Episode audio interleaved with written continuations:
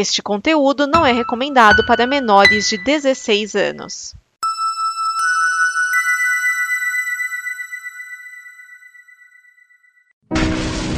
Olha só o que eu achei! Livre das conversas malditas! O Necronome conversa! Vamos abrir!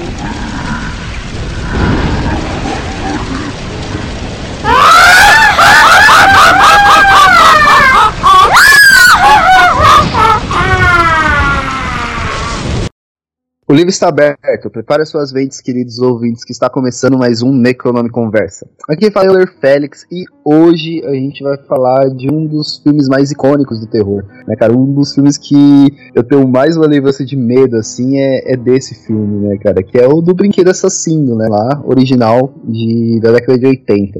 E como eu estou sempre muito bem acompanhado, temos aqui da casa o Edson Oliveira. Tudo bem, Edson? Hi, I'm Chuck. Wanna play? Temos aqui também uma convidada especial lá do Cinevarda, do Leia Mulheres e do Feminist Horror, a Michelle Henriques. Tudo bem, Michelle? Olá, tudo bem e vocês? Estamos bem, muito obrigado por perguntar. é, bom, antes da gente começar a falar sobre o filme, vamos para os nossos recadinhos. Então, Edson, se a pessoa quiser apoiar a gente, ela vai aonde? Você que está nos ouvindo e quer nos apoiar, você pode ir no apoia.se barra combo para nos ajudar em reais ou em patreon.com barra combo para nos ajudar em dólares. Lembrando que combo é com K. É isso, e a gente pede também para você ir lá né, no nosso Facebook procurando Necronome Conversa, é, Instagram, Twitter, no arroba Neconversa. Siga a gente, mandem mensaginhas que a gente vai adorar ouvir, ler as mensagens de vocês vocês. Bom, hoje a gente vai falar sobre o Brinquedo Assassino, né? E Edson, dá uma sinopse pra gente do filme. Bem, o pequeno Andy, com 6 anos de idade, ganha de presente da sua mãe o boneco Good Guy. Só que o que Andy não esperava é que o boneco que ele ganha, na verdade, está, entre aspas, dominado pela alma do assassino Charles Lee Ray, que mesmo no corpo do boneco vai é, continuar cometendo assassinatos e que vão acabar é, sobra, vai acabar sobrando pro coitado do Andy. Basicamente é isso.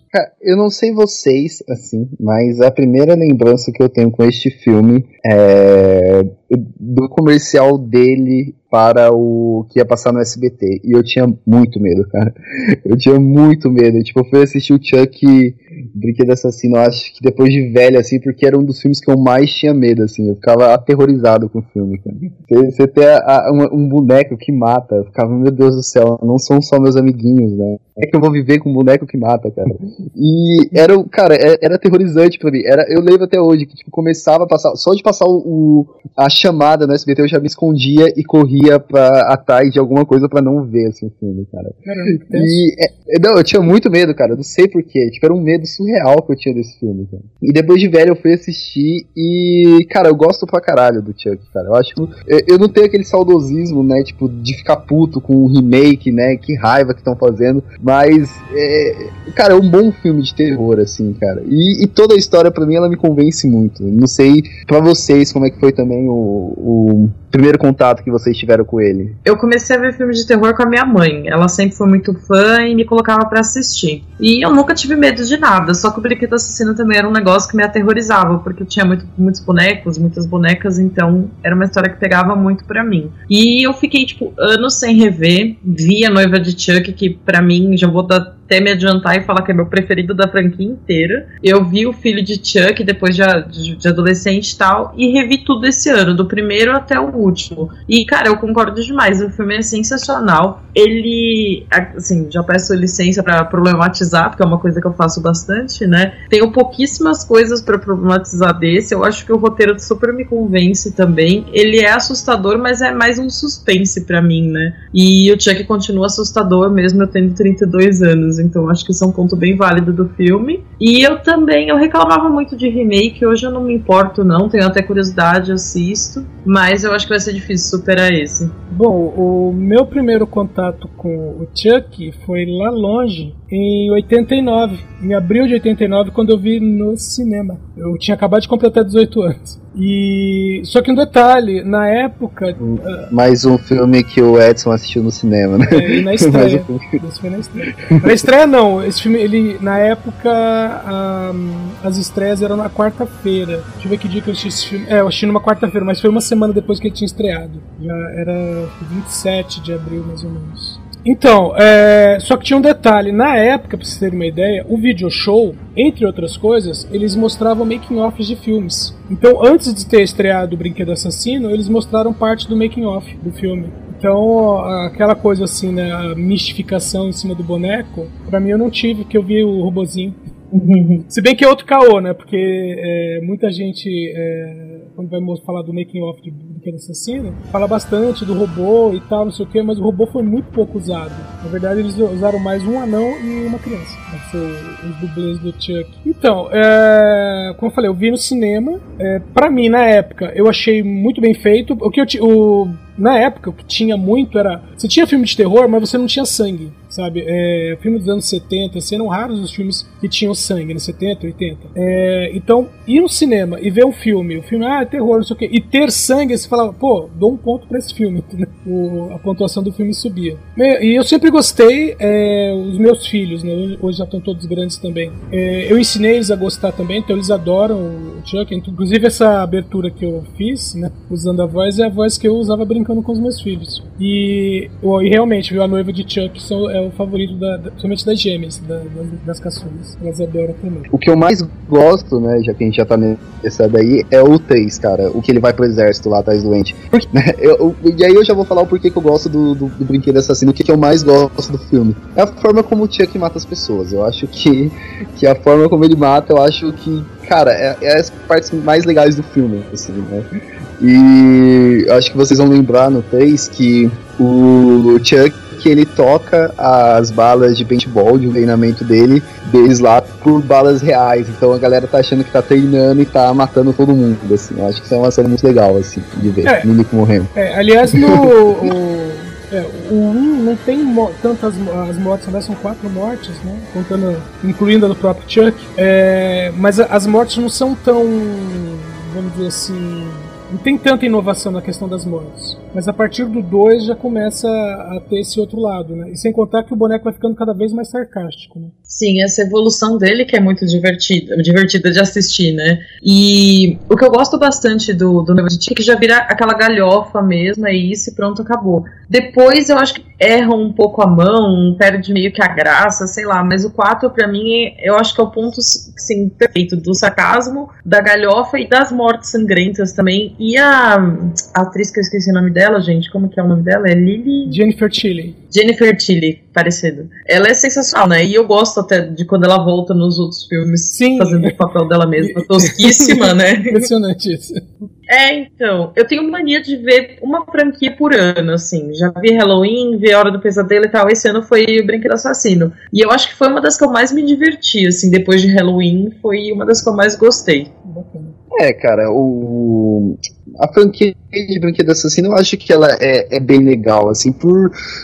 Cara, por N motivos, assim, né? Porque ele começa como um filme de terror sério, né? Acho que a gente pode falar assim, e passa pelo trash e vai pro galhofa, né? Eu acho que eu tava lendo isso hoje no. Acho que no próprio resenha do, do, do amigo nosso do cinema em série, né? Ele realmente passa por tudo isso, né, cara?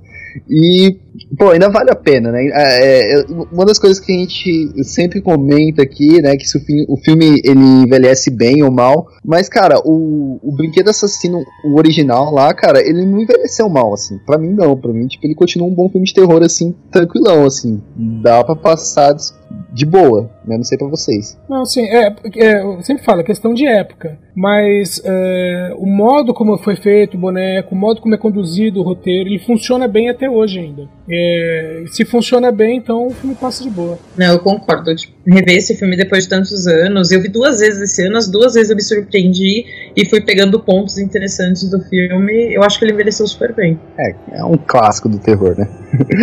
é, Esse pode falar, né? Esse que é um clássico do terror. Sim, ele é, ele, des- ele é desenhado como filme de terror. Aliás, tem, tem algumas curiosidades com relação a. não ao, ao diretor em si, mas algumas é, coincidências que ele coloca com relação à Hora do Espanto. Que é de 85, né? O mesmo diretor e também ajudou no roteiro. Porque o personagem principal de Hora do Espanto é o Charlie. O melhor amigo dele é o Ed. Nesse filme aqui, o Chuck chama Charles, né? Charlie. E o, e o comparsa dele se chama Ed também. Sem contar o policial, né? Que o policial desse filme aqui é o vampiro de Hora do Espanto. né? E outras semelhanças é o fato de que o protagonista, que no caso aqui é o Andy, ele, ele sabe é, quem está matando e ninguém acredita nele, né? E no- na hora do espanto era o, o Charlie Brewster que sabia que o vizinho era um vampiro, mas ninguém acreditava nele também. Sim, e de curiosidade, eu tava lendo recentemente, né, que no roteiro original, o Chuck. A, a história ia ser diferente, né? Parece que ia chamar Bloody Buds, alguma coisa assim. Sim. E o, o Chuck, sim, ele, o Dom Mancini ele fez aquela, aquela comparação, né? Ah, as bonecas que fazem, faziam xixi na época das, das bonecas da minha irmã e tal. Eu ia fazer um boneco que sangrasse, e aí quando você. Mole- o boneco se machucasse, entre aspas, você tinha que comprar o band-aid, né? E aí, numa dessas brincadeiras, o Andy fazia um pacto de sangue com ele, aí enquanto ele dormia, o subconsciente dele ia pro Chuck, que ia matar as pessoas. É, eu meio que gostei que não foi pra esse lado, senão ia virar, sei lá, um filme daquelas crianças malditas e tal, né? E o Boneco Assassino, eu, assim, a gente vê muito terror na vida, mas eu considero um filme inovador, assim, pra época, pra hoje, ainda gosto muito dele. E pensando em anos 80, né, quando ele foi feito, tipo, aquele tanto de mulher seminua correndo nos filmes, esse não tem nenhuma, não tem exploração do corpo da mulher, o que pra mim também são mais mil pontos a favor. Sim, isso é verdade. É, esse aqui é um, é um filme, uh, pelo desenvolvimento dele, que teve é, diversos vamos dizer, cuidados nele. É, por exemplo, a partir da revelação, não a revelação do Chuck, porque você sabe que o Chuck está possuído, mas a partir do momento, por exemplo, que a mãe é, descobre, né, ela também descobre que o, que o boneco está possuído, em qualquer outro filme, você partiria para aquela coisa da, entre aspas, viagem solitária do herói, ou em dupla, né, tanto faz, mas para, é, vamos dizer assim, para a resolução final. Mas depois dessa revelação, ainda tem o Chuck indo até o, o amigo dele lá do Voodoo, né, que ensinou para ele a, a, técnica, né, de transferência. Então, é, vamos dizer assim, em vez de você ter o, o herói da história, o protagonista, é, tentando desvendar a, a, o que está acontecendo, você tem o próprio boneco tentando desvendar o que aconteceu, o que está acontecendo com ele, né, porque é quando ele começa a sentir dor, né, e começa a sangrar. Sim, isso é bem foda mesmo. É, e uma coisa que eu, que eu achei foda, assim, né, isso da, que, a, que a Michelle comentou, né, de... Cara, é, é um dos poucos filmes, né, eu tava lembrando agora, não só, tipo, do, do, daquela época, mas de terror, assim, que você não vê essa exploração, é, tipo, da, de você machucar a mulher ou fazer algo desse tipo para mostrar que alguém é mal, né. É, eu, eu tava... Eu escrevi uma resenha do, do Mal Nosso, né, não sei se vocês chegaram a assistir. Não, ainda não. Eu também Samuel, não vi ainda. Do Samuel Gali. Então, ele é um bom filme de terror, né, cara? Só que ele usa essa premissa de o cara é mal, então pro cara a gente mostrar que o cara é mal, vamos mostrar ele matando e torturando mulher, assim. E, tipo, eu falei, velho, é sério, tipo, não, 2019 é, é, é, essa forma que você consegue, só dessa forma que você consegue pensar que uma pessoa é má, assim, é, é só dessa forma que você consegue expor isso, né, tipo, totalmente desnecessário, né, e é uma coisa que eu não tinha percebido, né, não tinha parado para pensar até agora, né, tipo, o Chuck ele não, o Brinquedo Assassino ele não usa essa muleta, né, de, de de muleta escrota de, de roteiro, né? Tipo, de fazer algo, algo com a mulher para mostrar que ele é mal ou, tipo, ter essas coisas, né? Não sei. Tipo, é, é algo importante, né, cara, se dizer. É, você vai, você vai ver peitos na série Brinquedo Assassino em A Noiva do Chuck, mas são os peitos da boneca. Exato. Não, e outra coisa, é, as mortes do Chuck, as principais, ele quer se vingar do parceiro dele que largou ele lá e do policial que o matou. Não tem uma mulher na história, não tem esse uso, né? E as hum. mulheres, a mulher que morre logo na primeira cena, digamos que ela tava no lugar errado na hora errada, né? E não foi uma coisa de explorar também, tipo, foi a violência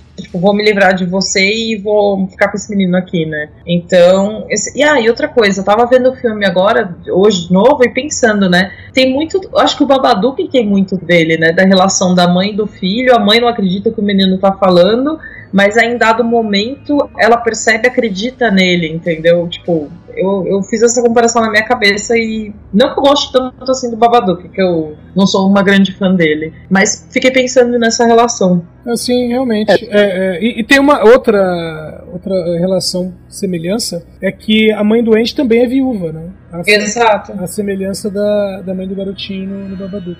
É, e no Brinquedo Assassino você tem uma mãe solteira, sem grana, e tipo, poderia cair, ah, a mãe não tem grana pra dar presente, aí ela compra do cara e aí veio zoado, entendeu? Tipo, já tô viajando agora pensando numa culpabilização da mãe, né? Mas eu acho muito bacana esse enredo, tipo, é a mãe e o menino sozinhos, mas no final o policial acaba ajudando porque ele sentiu na pele, né? É, aliás, é, mas... aliás, é muito interessante isso, né? Que é, e, e bem colocado no filme também, né? Não tem barriga para isso. E ele fala, meu, não, vamos dizer, ele fala, quando a mãe fala, não, o Andy falou a verdade, o, o boneco tá vivo. E o cara, meu, uhum. não acredito nisso não. Imediatamente após, ele sente na pele que o boneco tá vivo.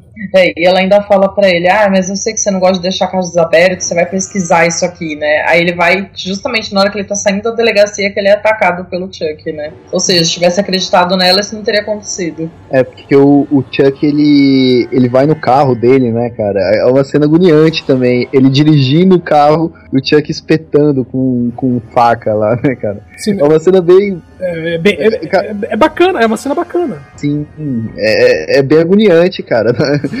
ele qualquer lugar que ele iria ali, você fala, velho, vai ser espetado aí, né?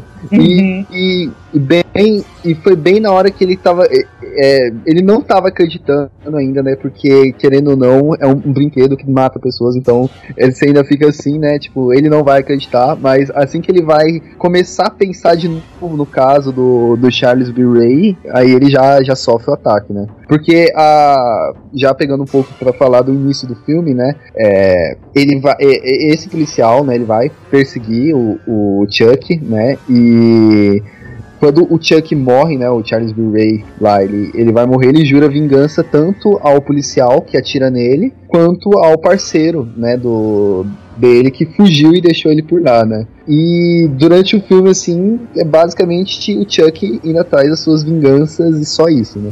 E cara, funciona, né? O filme inteiro ele funciona com base nisso. Exatamente. Não, e eu tava pensando agora como também a questão de não ser um boneco possuído pelo capeta, né? Passar daquele Satanic Panic dos anos 70 após Sharon Tate e La Bianca, é, como foi inovador, né? Tipo, talvez seja um pouco, talvez não, é bastante desrespeitador com religião e tal, mas usar esse artifício do voodoo, da transferência de alma, não é tipo o um mal encarnado. Ele é um cara ruim que morreu e continua sendo ruim na forma de um boneco, né? É. Não tem uma, uma explicação divina, assim, pra essa maldade dele e também não tem violência contra a mulher. Então, pensando assim, o filme só cresce para mim. É, e dentro da própria narrativa tem uma. Um, eu, eu chamaria de uma redenção do, do Papa lá, né? Do, chamar de Papa Meia-Noite ali, porque ele fala assim, né? É, ele fala, não, você desvirtuou o que eu te ensinei. Exato. É, tem muita aquela coisa da religião, né? Você tem o bem e o mal para seguir, você que escolhe, né? E aí ele escolheu o outro lado.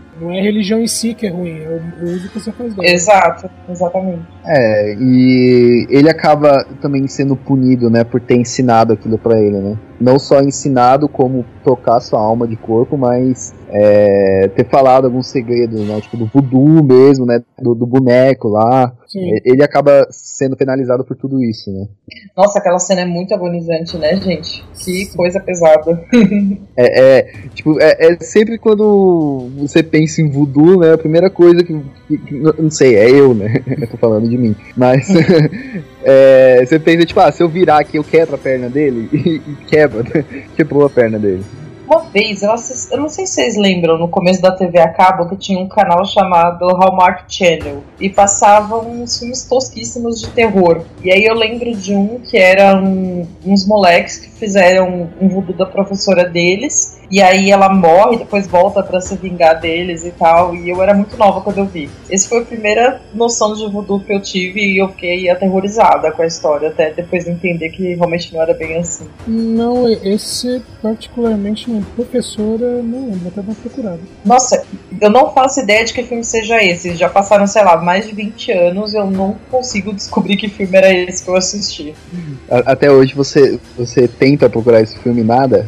Ah, é que eu fico frustrada, né? Então eu nem tento mais, assim. Tipo, é igual uma música que eu ouvi uma vez na rádio, sei lá, em 2004. Eu não descubro até hoje qual é e isso me persegue. Então eu, pretendo, eu pre prefiro fingir que não aconteceu. Então, ouvintes, né? Se vocês souberem que, que, filme é este, mande pra gente, que a gente até grava um programa sobre ele aqui, né? Já, Por já favor. Cara, é, eu, eu realmente não, não sei, né? Eu não, nunca tive TV a cabo, menino baixa renda, sempre. nunca tive, então não faço a mínima ideia, não sei nem que programa, é, que TV era essa. então, cara, o primeiro contato com o voodoo que eu tive foi com, com pica-pau, né? Pica-pau. voodoo é pra Jacu. voodoo é pra Jacu, né, cara? Então, foi aí que eu tive o primeiro contato. E lá já dá medo, né? Porque ele é espetado, né? o pica-pau. Cara, o primeiro filme de voodoo que eu vi foi um filme chamado A Mansão da Caveira, do começo dos anos 70. E é uma a história assim, é, você tem uma família, né, uma, a matriarca morreu e ela deixou uma herança. Então os herdeiros vão se reunir na casa, né, para dividir herança. Aí o detalhe é que um dos herdeiros quer ficar com tudo. Então o que ele faz? Ele começa a matar os outros herdeiros usando voodoo. Nossa. Vocês conhecem uma diretora chamada Maya Deren? Não de nome. Ela fez uns curtas na década de 40 e tal. E ela se envolveu muito com a cultura de voodoo, Haiti e tal. Ela chegou a ir lá para gravar e tal. E tem um documentário sobre essa, essa relação. Uns dois já fascinado, assim. Maya Deren, o nome dela? É, eu nunca vi. Se você tiver. Maya Deren. Ela tem o, o mais famoso dela, chama Meshes in the Afternoon. É meio surreal, assim. E ela tem um outro que chama, acho que eu, se eu não tô confundindo, chama Land, que mostra duas mulheres jogando xadrez na praia, tipo, 13 anos antes do Bergman fazer o sétimo selo. É sensacional. Pô, interessante, bacana. Aliás, esclarecedor também. É, eu mesmo não conhecia, vou já colocar aqui na lista pra mim achar. É fácil de achar pra baixar no locador? Ah, tem, tem no YouTube, eu é, acho. Isso você encontra no YouTube. Década de 40, né, que você falou, né? Uhum. Ah, então, então já tá no, no domínio, já tá fácil. Mas voltando pro Chuck, né? É... Desculpa desvirtuar tudo aí. Nada. É, cara, o filme, assim, ele ele trouxe várias coisas, assim, né? E a, e a Michelle, ela comentou de não problematizar muito, assim. É, não, não tem muita coisa pra problematizar. E eu fiquei muito curioso pra saber o que, que você problematizaria neste filme, assim, pra ser sincero. Ah, não, bem de leve a questão religiosa, assim, porque hoje, adulto, eu fico meio preocupada de não ofender as pessoas e tal, tipo, mas não é, como vocês mesmos falaram, né? O cara tem a redenção dele lá, porque ele ensinou a coisa, o cara usou pro mal e tal. Mas eu acho que só isso. E não tem muitos personagens não brancos, né? Fora isso, filme bem redondinho, assim, pensando em anos 80. É, e o único que, que não é branco morre, né? É, exatamente. E ainda nessa questão, tipo, meio preconceituosa de religião, né? Eu acho Sim. que tirando isso, o filme é muito tranquilo, assim. É, e, e passa bem, né? E, e, cara, é o que dá pra. Que, que, a gente tava comentando aqui no início, que dá pra você fazer um bom filme de terror sem usar nada disso, né? É, e sem ficar ofendendo as pessoas, sem ficar objetificando mulher, dá pra fazer coisa muito boa, sabe? Sim, é, é isso. Cara, o Chuck, assim, o próprio brinquedo, ele sempre me deu medo, assim. Ele, e, e isso é algo que eu senti vendo os, o, o, trailer do novo, assim, sabe? Eu não, não senti tanto medo daquele boneco que, que é que é mostrado ali. Tipo, porque o, o brinquedo assassino mesmo, né? O cara legal, cara, ele tem um não sei se é tipo que a gente assistiu o filme, né? Mas ele tem uma cara de psicopata mesmo, né? Eu acho que ele ficou enraizado na nossa cabeça mesmo e não tem jeito mais de sair. É, bom, o nome do, do filme no, no Brasil é Brinquedo Assassino. no pôster tem a cara do boneco. Você associa imediatamente, não tem como. Exatamente. Pior, pior que isso, só aquela imagem do Silvio Santos, né? Nossa, credo. Agora, fa- fazendo um contraponto com relação a, a bonecos, é interessante você ver que o, o- a aparência do Good Guy, né, ele- ela vai mudando durante o filme. Mas quando começa, ele, é, ele tem uma, uma aparência completamente pacífica, né? É, é é child friendly, né?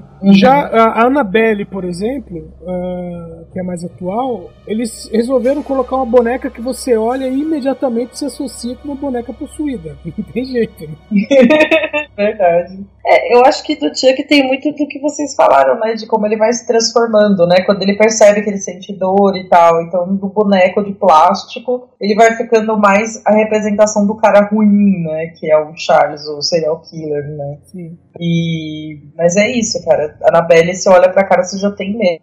Eu queria aquelas bonecas de porcelana do século XIX, né? Você tem cara de que tem um demônio no corpo, esse negócio, né? É. Sim.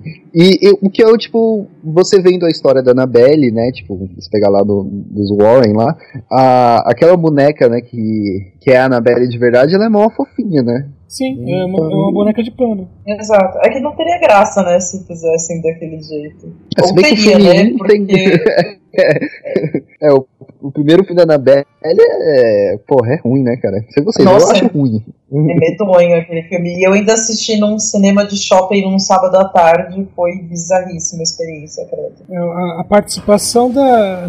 Entre aspas, a participação da Annabelle em Invocação do Mal 1 né, é melhor do que ela, ela, ela toda no filme dela. Com certeza. Mas o 2 eu gosto. Eu- o novo eu não vi ainda, mas o 2 eu acho bem interessante até. Eu não tenho muito critério, que eu gosto bastante de lixo, né? Mas o 2 eu achei bem passável. É, o 2 ele. é, eu diria que ele tá mais apetecível que o primeiro. É, exatamente. O, o primeiro, ele tem um. Eu diria que é um problema que é mais ou menos como Prometheus. Vocês assistiram Prometheus, da série Alien? Eu gosto do Prometheus. Eu, eu- Sim. então, eu gosto dele, eu gosto dele e gosto do Covenant que veio depois. Mas. Eu também gosto. Mas assim, pra mim, é, funcionaria melhor se fosse, vamos dizer assim, ah, é uma história no mundo de Alien, do- no universo Alien, mas sem especificar em que época que era, sabe? Ah, sim. É, porque quando fala assim, o, o- por exemplo, o Prometheus, fala assim, ah, não, essa história, ela vem logo antes do filme Alien. Aí beleza, fala, não, mas isso não bate com isso, isso não bate com aquilo. E o final do filme não leva ao filme Alien, né? E, e é mais ou menos assim, o pessoal começou a produzir um prequel e falou, não, vamos fazer um pré-prequel para depois fazer um outro prequel para daí chegar no Alien. E a, a Annabelle, o primeiro, fizeram uma coisa parecida. Em vez de eles contarem aquela história que a gente já conhecia da- das meninas lá que dividiam o apartamento, eles foram contar uma outra história que não tinha nada a ver com o que você conhecia. Então desvirtuou muito. né? Mas a ideia era de justamente de ser antes, né? Tanto que o terceiro ele corrige, né, em, ter- em termos corrige isso, né? porque a história começa logo depois deles é, voltarem do apartamento das meninas, né? com- já com a boneca em posse. Então dá uma corrigida. Mas é, é- esse que é o problema. Isso no caso da Annabelle. Agora, o Chuck, voltando ao Chuck, meu, é redondo. É redondo porque você tem, no, no filme, você tem o início, você não tem aquela coisa de criar um mistério em torno do boneco para depois irem atrás de descobrir o que aconteceu. Sabe? Primeiro você sabe o que aconteceu com o boneco, né? O, né, a questão da alma do, do Charles Ray. E logo em seguida você já tem a história principal envolvendo o menino e a mãe. Então você tem as duas histórias em paralelo. Isso é, deixa o filme, o filme mais gostoso de assistir. Na verdade, eu ia falar que ele não é só redondo no, no filme em si, mas eu acho que a franquia dele inteira é redonda, assim. Eu não acho.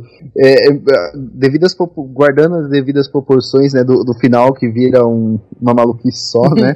tipo, larga de mão tudo isso, mas, cara, o filme 1, o filme 2, o filme 3, tipo, ele- eles são redondos, assim, dentro da, da, da, da história geral, assim. Não sei pra vocês, mas pra mim, tipo, ele faz tudo muito sentido, né? De- depois, assim, né, que vai. Vamos criar uma noiva pro Chuck, vamos. Aí, aí, aí, aí desce ladeira abaixo. Não que é ruim, né? Eu também gosto de, de todos, assim, mas dá, dá uma descida, né? Tipo, de. de Olha, eu já diria que é meio, Consistência. eu já diria que é meio, Consistência na história.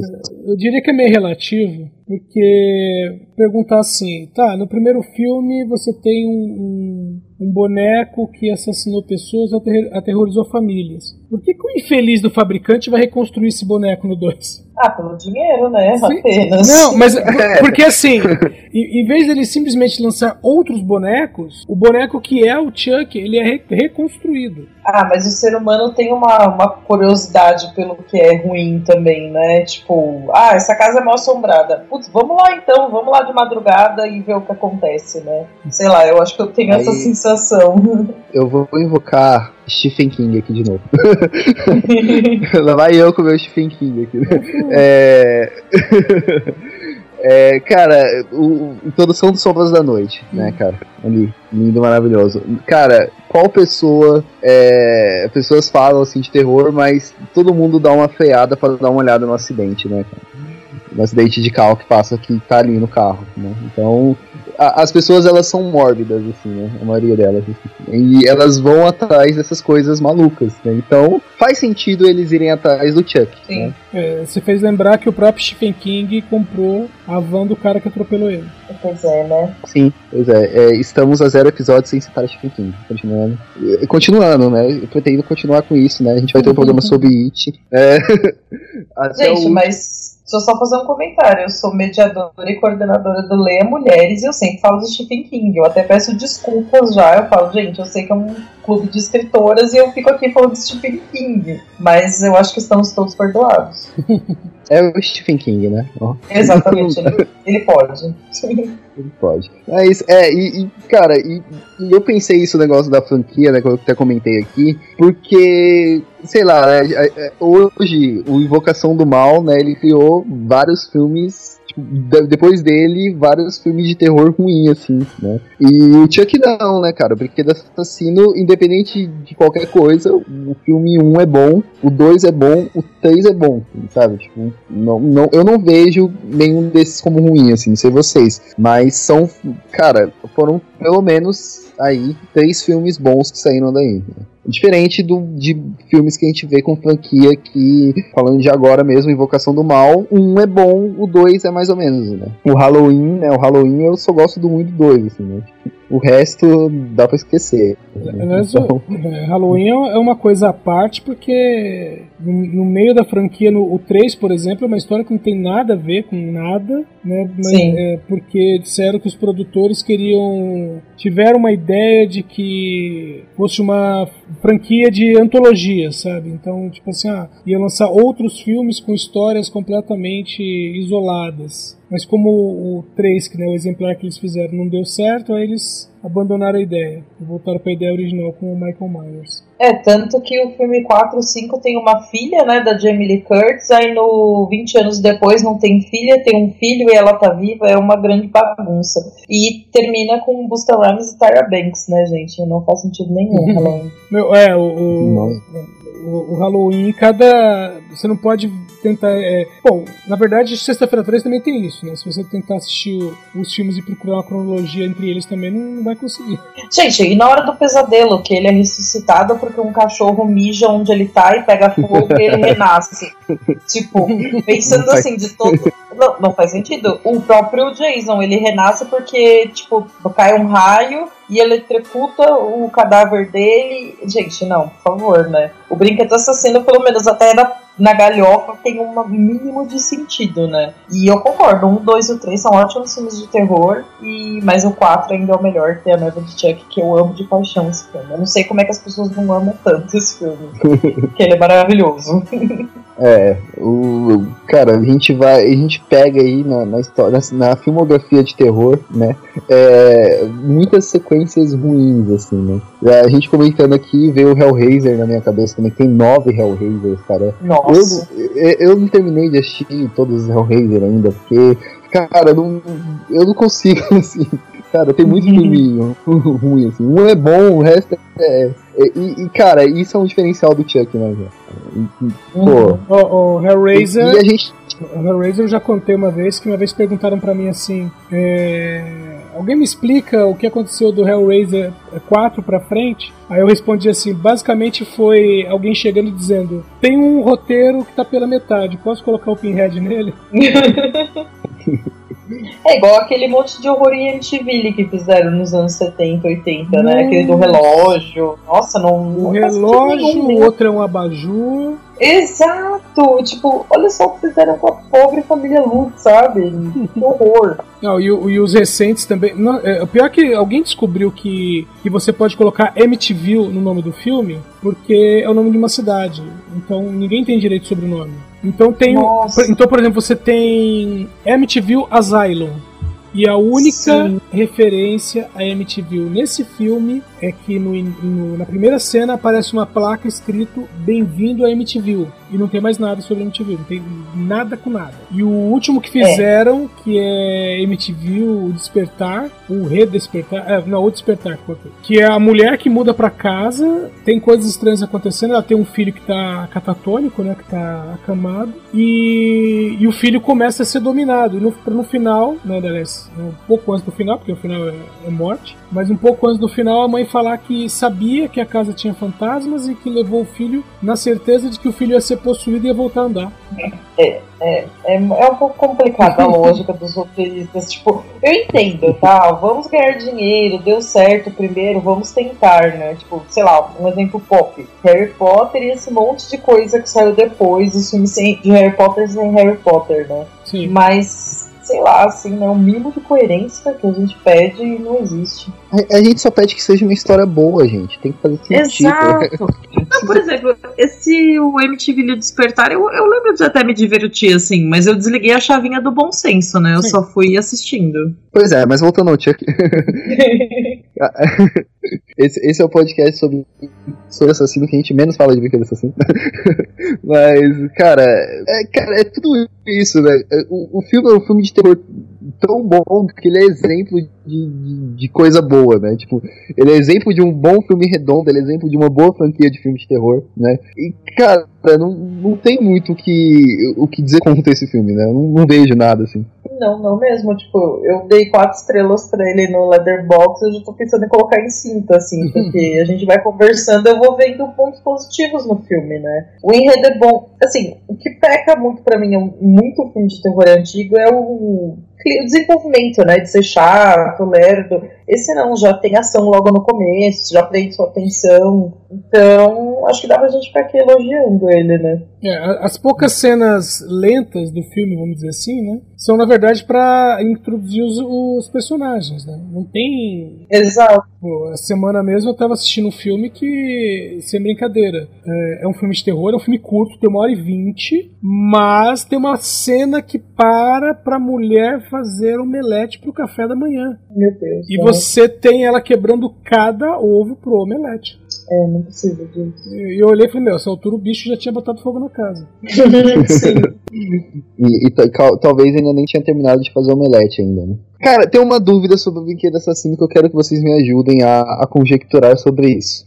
O brinquedo assassino, ele tem a força de um humano normal. Uhum. Então por que, que ele não tem o peso de um humano normal? Porque ele é um boneco. Exato. Ah, mas ele tem uma força de. Qual que é o sentido disso? Assim? Isso é algo que eu fiquei questionando a Tá, mim mesmo. então, então vamos falar da sua força. Você consegue sustentar o seu Não, próprio. porque- Não, peraí. Você consegue sustentar o seu próprio peso com as mãos? Tipo, você segurar uma barra e você levantar o seu próprio corpo? Cara, eu tô bem fora de forma, não sei. Você- Acho que sim. Tá, beleza. Você consegue levantar outra Consigo, pessoa. consigo. Você consegue levantar outra pessoa fazendo isso? Consigo. Outra pessoa? Sim, consigo. Acho que sim. Não. Tô- Com as mãos, você, você levantar outra pessoa. É porque se quando alguém fala assim, ah, a força, é, você ter uma força X, mesmo no caso dele, que é um boneco até pequeno, é, mesmo tendo uma força X, isso não quer dizer que é, ele consiga fazer peso contra a pessoa, e vice-versa, entendeu? Então, assim, é, pode ver que tem cenas que a pessoa simplesmente pega ele e joga longe. Mas quando ele pula sobre a pessoa, ele cria um certo peso. Aí, lógico, também entra a questão da é, a suspensão de descrença, né? Exato. Mas o, peso dele ali é o peso de um boneco, não é o peso de uma pessoa. Tanto que se ele vier só na mão, por exemplo, quando ele vem só na mão, o máximo que ele faz é morder a mãe do Andy. Nossa, e morde forte, né? Que fica tudo roxo lá. Uhum. Eu tô, tô quieto que eu tô pensando agora. Tô... Olha, uma coisa que eu sempre falo, assim, eu, como eu disse, eu gosto de terror desde criança e tal. É uma coisa que eu aprendi desde pequena. Eu aceito. Eu só vou, assim, claro, quando é muito absurdo, muito ridículo, aí eu dou risada e acabou, né? Sim. Tipo, pé de Milo. Gente, é um monstro que mora no intestino do cara. Sim. Você aceita e você se diverte. Piranha Conda, Sharknado, essas porra toda, né? E eu acho que é isso com o brinquedo assassino. Poxa, que, que foda, né? O, o, o serial killer tá no corpo dele, né? O que, que vai acontecer? Vamos lá, vamos ver o que vai acontecer. E é isso. É meio assim, você aceitou que um boneco supostamente inanimado está com a alma de um assassino? Você aceitou. Meu, que vier daqui, velho, a partir daí... Exatamente. Porque vai ser só ladeira abaixo, assim. Você, começou, então vai até o final. Eu eu lembro de um, um colega de trabalho que foi assistir Transformers. Eu tinha assistido com meus filhos e eles gostaram. Aí, ah, fui ver Transformers. Vem aí, gostou ele? Não, cara, não gostei. Eu falei, por quê? E ele, tem muita mentira no filme. Eu falei, Ah, vá. aí eu falei, cara, o filme é sobre robôs Ele, ele foi alienígenas. documentário. Foi, são robôs alienígenas que viram carros. Que seria o quê? A partir daí, o que, que você viu no filme que você achou que era mentira? Ah, que ele deve ter pensado que os alienígenas estavam vindo pra Terra pra construir as pirâmides, essas coisas assim. Agora virar carro e. Não, Não dá, né, não. cara? Ele foi ver um filme chamado Transformers. É, não, não E faz aí sentido e reclamou nenhum. que tinha muita mentira no filme. Gente, mas até é uma comédia romântica. A vida não é aquilo. Aquilo é uma mentira, sabe? Então, pra gostar de cinema, você aceita e se diverte. É isso. Senão a gente vai pagar boleto. É, só vai. É, a gente vai ver filme de pessoas pagando boletos, né? Não, não, Exatamente. eu ia falar agora, é, ou então vai assistir documentário, mas infelizmente, até documentário, dependendo do tipo, tem um- uma certa intromissão ali do diretor e Ah, com certeza. alterações. Ah, nossa. É, Tá falando faz, da descrença de, de acreditar nos filmes. Então. sim, é fa- faz sentido isso, né? Não, não só que, a gente, que você tá falando aí, mas o, o fato do Chuck não ter peso também. Fez sentido pra mim. ah, não, e também tem aquela coisa, né, que a gente já falou, ele está se tornando humano, então ele ainda é um corpinho de boneco, e aí, de repente, se, trans- se ele virasse um boneco barro humano antes de entrar no corpo da criança, ele ficasse mais pesado, talvez, não sei. Ah, aliás, uma coisa que né, pode se considerar como falha ou não é que nesse primeiro filme o, o cara do voodoo fala que ele tem que é, tomar o corpo da primeira pessoa para quem ele se revelou. Uhum. E depois nos outros filmes pra frente, no segundo ainda tem isso, mas nos outros filmes isso já cai por terra. Só que antigamente, nas primeiras vezes que eu assisti, eu pensei exatamente isso, pô, tem que ser o moleque, tal, ele tem que ir atrás do moleque. Depois, de repente não precisa mais, pô, é furo. Mas depois eu pensei diferente. Eu pensei assim, o cara disse que tinha que ser a primeira, primeiro que o Chuck não sabia. Ele falou, como é que eu faço pra sair desse do corpo do boneco? E aí o cara falou, você tem que ir atrás da pessoa pra quem você se revelou. Só que ele pode ter falado isso achando que o Chuck tinha ido primeiro nele. E meio assim, se ele, se ele for pegar o meu corpo, tá de boa, porque já tô todo zoado aqui mesmo, não vai fazer diferença. E é quando ele fala, ó, a primeira pessoa foi um moleque de 6 anos de idade. É, pode ser. E quando a mãe chega, aí o cara fala, ó, ele tá indo atrás do garoto. Cara, e, e eu acho essa viradinha de, de roteiro, eu acho ela bem da hora, porque, é, cara, pra gente que gosta de terror, assim, a gente a gente tava falando aqui de aceitar, né, cara, a gente vai e gosta dessas coisas, né, tipo, pô, é, o, o Chuck é o brinquedo que mata as pessoas, tá em busca de vingança, ok, é, e essa virada de, cara, agora ele vai atrás da criança pra pegar o corpo da criança, é uma virada muito boa, assim, cara, é algo que, que te prende mais ainda ao filme, né. Sim, e faz sentido no enredo proposto, né? Não é só uma virada pra causar. Sim. É, é porque a essa altura, o, o Chuck, a mãe já tinha descoberto, o Chuck, entre aspas, estava em fuga, né? Porque ele, ele foge lá do, do edifício, né? Onde mora a família. É, e o Chuck estava em fuga. Agora ele tem que voltar porque ele precisa do menino. Sim. Ah, só aquela cena dele chorando na. É tipo um hospital psiquiátrico, né? Que ele tá Sim. até é, todo trancafiado, como se fosse uma- um, um bandido, assim. É muito dolorido ele chorando, desesperado, assim. E o moleque é um puta bom ator, né? Criança, Sim. porque eu fiquei morrendo de dó dele, nossa. Não, Eu e, gostei bastante da atuação dele. sim, e o menino ali, ele tinha seis anos de idade mesmo. Então, e ele fazendo bonitinho aquela cena, né? Que ele tá andando na rua, que ele põe um boneco no ouvido dele, como se estivesse contando pra ele baixinho o que é pra fazer, assim. Hum, Eu achei uma ótima atuação. Porque criança em filme de terror é um negócio assustador por si só, né? E nesse eu fiquei compadecida. Cemitério maldito que eu diga, né? Nossa senhora.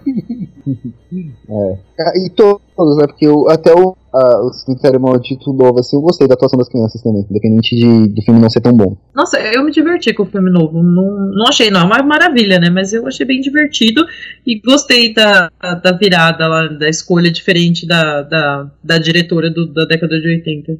Ah, cara, mas aquilo não podia ter mostrado no trailer. Ia ser tão legal você ver aquilo só no filme, assim. Então, eu vou fazer uma confissão. Eu não vejo muitos trailers porque eu quero ser surpreendida. Eu só vejo assim o comecinho pra entender do que se trata e paro, porque eu gosto de surpresas totais. Então eu não sabia que aquilo ia acontecer. Então, pra mim valeu muito. É, então acho que se, se eu não tivesse tido o trailer, tinha valido muito a pena. Que, que é a menina, né? A Ellie, né? É muito bom. Mas, Eu tava é, fazendo um malabarismo aqui pra não dar spoiler, você já falou tudo, né? Então tá bom. Vinícius, corta essa ah, não, pô, é, mostra no trailer, não tem que cortar não, pode deixar. é, é ele que morre, pô, é isso. No, no filme da década de 80 é o Gage, é, não dá, é, pô, é isso. É, mas o- os próprios diretores falaram que o problema é que eles não conseguiram uma criança que, dizer assim, que fizesse um gauge verossímil. Não não tiveram a mesma sorte que a diretora. Nossa, eu não sabia que era por isso. Foi, foi por isso. Eles não conseguiram. Eles tinham um prazo X e eles não estavam conseguindo uma criança pra fazer a, pra interpretar o Gage. Não a contento, né? Do jeito que eles pretendiam. E aí eles resolveram mudar pra menina. Que era, aí falaram que era mais fácil de fazer o trabalho com a menina. É, e, e, cara, eu, eu acho que a menina ela interpretou bem pra caralho, mano. Aquela cena que ela tá no- na, na, na banheira lá é, porra, é agoniante. Que ela tá na banheira e o pai fica coisando o cabelo dela é bem agoniante, cara. Muito bom. Falando nisso, eu reli o livro esses tempos pra escrever até pro catálogo da mostra que tá tendo. E. Nossa, eu tô pensando como adaptação. Aliás, o livro do Brinquedo Assassino, ele é roteiro original, foi feito alguma coisa, vocês sabem? É, roteiro original. É, acho que não tinha moda de fazer livro de tudo ainda quando ele saiu, né? Olha, mo- É. moda, moda tinha porque, por exemplo, eu li o roteiro, né, o ro- o roteiro entre aspas, né? Eu li o livro base- que é baseado no roteiro de Alien, o oitavo passageiro, que é de 79. Ah, do Alan de Foster, né? Eu li esse também. Uhum. Então, é... Então, tipo assim, tinha, né? Só que o, o roteiro de Brinquedo Assassino é o roteiro original. Começou a ser escrito, inclusive, em 85, até chegar em 88 e, e produzir um filme. É, mas acho que a gente já pode ir indo caminhando, né, pro- para o final. É, Não, mas peraí, vamos falar. É, é um roteiro original, mas tem outros bonecos aí né, que vieram antes dele, né? No, no próprio Além da Imaginação tem um episódio que é, a- que é uma boneca assassina. Que também é uma boneca que fala. Quer dizer, não é bem, Nossa, não é bem uma boneca assassina, né? Você tem umas coisas acontecendo, né? Como é além da imaginação. Você que fica naquela do que, que tá acontecendo e no final você percebe que é a boneca. Isso na, na, na primeira. Aquela primeira na versão. primeira além da imaginação? Isso, lá do Ah, é 59 do- pra 60. Tô bem no comecinho dela ainda, tô vendo aos pouquinhos. Ah, tá. É, eu. Isso, cara. Minha imaginação eu assisti bem picado ao longo da minha vida, né? Só. Assim, não, não, não assisti esse episódio. E também, deixa eu ver onde mais. No Arquivo X também tem um episódio de Boneca Assassina. Inclusive o episódio escrito, olha, veja bem, pelo Stephen King. Hum, olha só. Aí, Euler, como é que você não viu isso? Olha só, eu- que, que eu vou fazer agora? Eu vou assistir esse episódio. Eu vou achar aqui este episódio pra assistir, prestigiar o mestre Stephen King. Ó, é o. Eu já recebi um livro da editora Todavia que o blurbzinho é a resposta coreana ao Stephen King. E eu fiquei muito curioso pra ler. A resposta coreana para Stephen King. Você abre o livro escrito. Não. É, eu, eu não conheço mais nenhuma história de boneco Ó, antes do Brinquedo Assassino. É o décimo episódio da quinta temporada do Arquivo X. Chama É isso, Feitiço. Vou, vou, vou achar aqui agora. Vou- vai ser. Bem ruim essa temporada. Não, mas esse episódio é razoável. Ele meio que dá uma, dá uma isolada, bem, bem. Eu vou rever então, porque eu fiquei bem triste com essa temporada. Arquivo X eu tinha uma coisa que eu não, eu não assisti toda a, a série, né? Eu peguei alguns episódios, inclusive li dois livros quando começaram a publicar, mas eu assisti esporádico porque isso começou a passar na, na, na Record domingo à tarde. Pouca gente lembra disso, Nossa. mas Arquivo X passava domingo à tarde na Record. E depois eles mudaram pra. Total sem clima, né? É, aí, aí depois mudaram pra, pro meio da semana. Então, eu não assistia os episódios em seguidos, né? Via um ou outro. Assim, eu olhava e falava, ah, peraí, deixa eu ver esse aqui. É, inclusive, o- os primeiros que eu assisti, eu olhava e falava, esse, aqui- eu assisti o primeiro e falei, hum, isso aqui é baseado na lenda do pé grande, hum, isso aqui é baseado no, no filme Elevador, Elevador Sem Destino, hum, isso aqui é baseado não sei o quê. Não tinha nada original ali, não.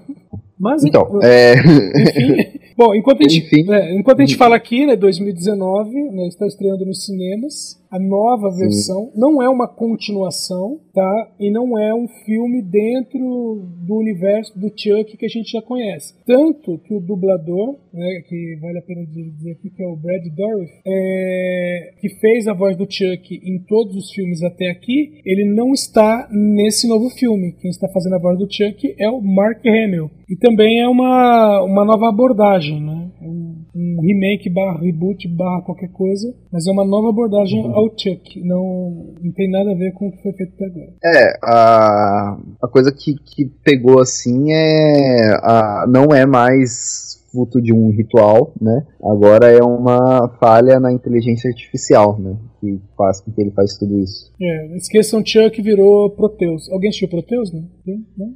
É um filme dos anos, Não. é um filme dos anos 70. A história é base- mais ou menos o seguinte: é, um cara trabalha no laboratório e está criando uma, uma inteligência artificial que a ideia, veja bem, é controlar as coisas dentro de casa. Só que ele está usando a própria casa dele como, como cobaia para essa inteligência e chama de Proteus. Só que a inteligência fica tão inteligente que ela quer ter um filho. E aí acaba ficando, virando uma situação em que a mulher está presa dentro de casa por essa inteligência artificial e basicamente ela vai passar por uma série de torturas até permitir que o, que o computador crie um filho nela. Nossa. É, é, meu, é bem tenso esse filme. Cara, você falando, não, eu acho que eu já assisti esse filme, mas eu não tô lembrado dele. Acho- mas acho que aqui no você Brasil- falou isso aí, Aqui no Brasil ficou com o nome de A Geração Proteus, ou algo parecido. Eu acho que eu já vi ele em algum momento da minha vida, assim. assim. Ó, tô vendo aqui, ó. Filme é de 77, Geração Proteus. O título original é Demon Seeds. Semente do demônio. Mas, en- enfim, é, é isso então, né? O Chuck ele deixou de ser é, a, a- fruto de um ritual, né? E passou a ser essa, essa falha nessa inteligência, né? na- tanto do boneco quanto que é pra controlar uma parte da casa, né? E, cara, o que que vocês estão esperando, assim, né? A gente tá gravando dia 19, né? Do, do 8, ele vai lançar agora dia 22 é, do 8. Então, o que, qual que tá sendo a expectativa de vocês pra esse filme? Minha expectativa é que eu já sei o, que vai ter no filme. Eu não assisti, mas eu sei o que vai ter no filme. Então, então, assim, a primeira parte é uma abordagem completamente diferente do filme, sabe? Da, história e tal. Só que o terceiro ato do filme é, é o Chuck que todos nós amamos odiar. Sabe a última parte do filme meio que. é, é, ela, não combina com a, primeira, com a primeira parte. A verdade é essa. Mas é, é o Chuck realmente assassino que todo mundo quer ver. Porque no começo ele é mais stealth, vamos dizer assim. né? Como ele tem aquela coisa de, de controlar o que está em volta, é, você meio que. Não é o Chuck, sabe? São as outras coisas que não estão funcionando, mas você sabe que é o Chuck que está ali agindo. Né? E ele age é, como se pretendesse defender o, o, Andy. Só que no terceiro ato, quando o próprio Andy se torna uma ameaça para a existência do boneco, aí ele virou o Chuck que todo mundo conhece, sabe? Que, que vai correr, vai pegar faca, vai, vai espetar os outros. Bom, eu não tenho muita expectativa, tento não ter expectativa com terror novo, apesar de estar doida aqui esperando Midsummer sair logo no Brasil. Mas eu tento não criar expectativa porque é isso, né? Eu cresci vendo esses filmes e eu não posso ter esse chiliquinho de ai, credo, remake não, né? Estragou minha infância. É, estão estragando Mas- a minha infância, né? Ai, porque nem os nerds reclamando porque botaram mulher no lugar de algum homem, né? É, Enfim.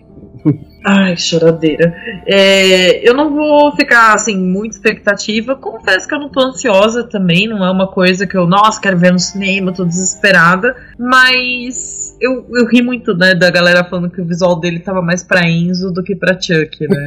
Mas. É isso, eu vou ver um filme sem nenhuma pretensão e espero me divertir com ele. É, torcemos pra, pra história ser coesa e fazer sentido, né? Se fizer isso já tá Exato. bom. Já tá, já tá muito. Já, já tá um, um ponto muito positivo aí. né? Verdade. Com certeza. Mas eu acho que é isso, né? Vocês querem falar mais alguma coisa sobre Chuck, Brinquedo Assassino? Acho que falamos tudo, né? Sim, E vejam a noiva de Chuck, né? Por favor. Sim, excelente. Assistam todos, né? Desde o, desde o 1 até o- Tem cinco, né? Que tem um filho do Chuck também, né? Não, é, ó, Tem, tem ó, mais, tem a maldição, tem o culto. Brinquedo Assassino, verdade. Brinquedo Assassino 2, 3, depois tem a noiva de Chuck, o filho de Chuck, a maldição de Chuck e o culto de Chuck. Assistam todos. É, não, não tem problema não, pode assistir. Exatamente. É isso. Mas bom, é, a gente vai encerrar por aqui, né? É, Edson, deixa aí suas considerações finais e seu jabá. já também. Bom, só, né, meu, meus pequenos jabás. Vocês me encontram aqui na própria Combo Conteúdo às segundas-feiras no DN, falando de notícias. Às quartas-feiras à noite, falando das estreias de cinema. E nos finais de semana, vocês me encontram em td1p.com, no podcast, falando de filme ruim que a gente gosta. São verdadeiros filmes bons, né? não é iraniano. É, Michele. Michele, deixa seu jabá aí. Bom, primeiro eu queria agradecer pelo convite. Eu gostei muito de gravar. Aliás, eu vou aqui fazer um elogio também, né? Que eu fui chamada para falar de um filme de terror e não sobre mulher no terror, né? Que as pessoas me convidam geralmente para falar sobre o papel da mulher no terror, mulheres diretoras de terror. E acima de qualquer coisa, eu sou fã de terror, né? Então, eu tô bem feliz de falar de um filme que eu gosto porque não tem satanismo e é só um cara doido, né? Vamos supor. É, então, eu fiquei muito feliz por isso. E eu sou coordenadora e mediadora do Leia Mulheres, eu tô nos encontros de São Paulo. Eu também escrevo sobre cinema no Cine Vardá com minha amiga Manu. E eu tenho um blog pessoal chamado Feminist Horror, que eu comecei falando de terror só e hoje eu falo de qualquer coisa que me der vontade lá. E suas redes sociais, você quer deixar aí também? Ou... Ah, é, no Twitter é Michelle underline duas vezes Bruna, que é meu nome, e de lá tem link pra tudo que eu faço. É isso, muito obrigado pela sua presença. Esteja sempre convidada a participar. Né? Tá, Muito obrigada. Tem algum filme e quiser chegar aí e falar, quero falar de tal filme, fala aí, à vontade. Vamos lá, é. Seja convidada. Eu, vocês me acham lá no arroba Felix Euler, meu Twitter. É, escrevo sobre terror lá no Cinetop, né? Filmes de terror lá. É, escrevo sobre livros de terror e outras cositas mais lá no lugar nenhum.net. E é isso, vocês me encontram por aí, né? E, gente, vamos encerrar o livro por aqui. Muito obrigado a todos e até a próxima semana. Tchau!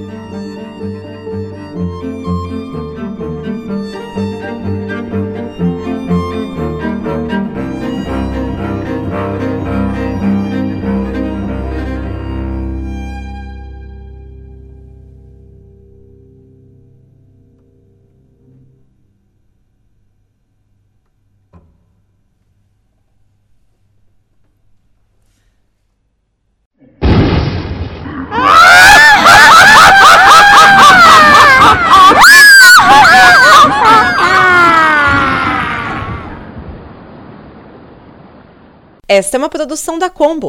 Confira todo o conteúdo do amanhã em nosso site comboconteúdo.com.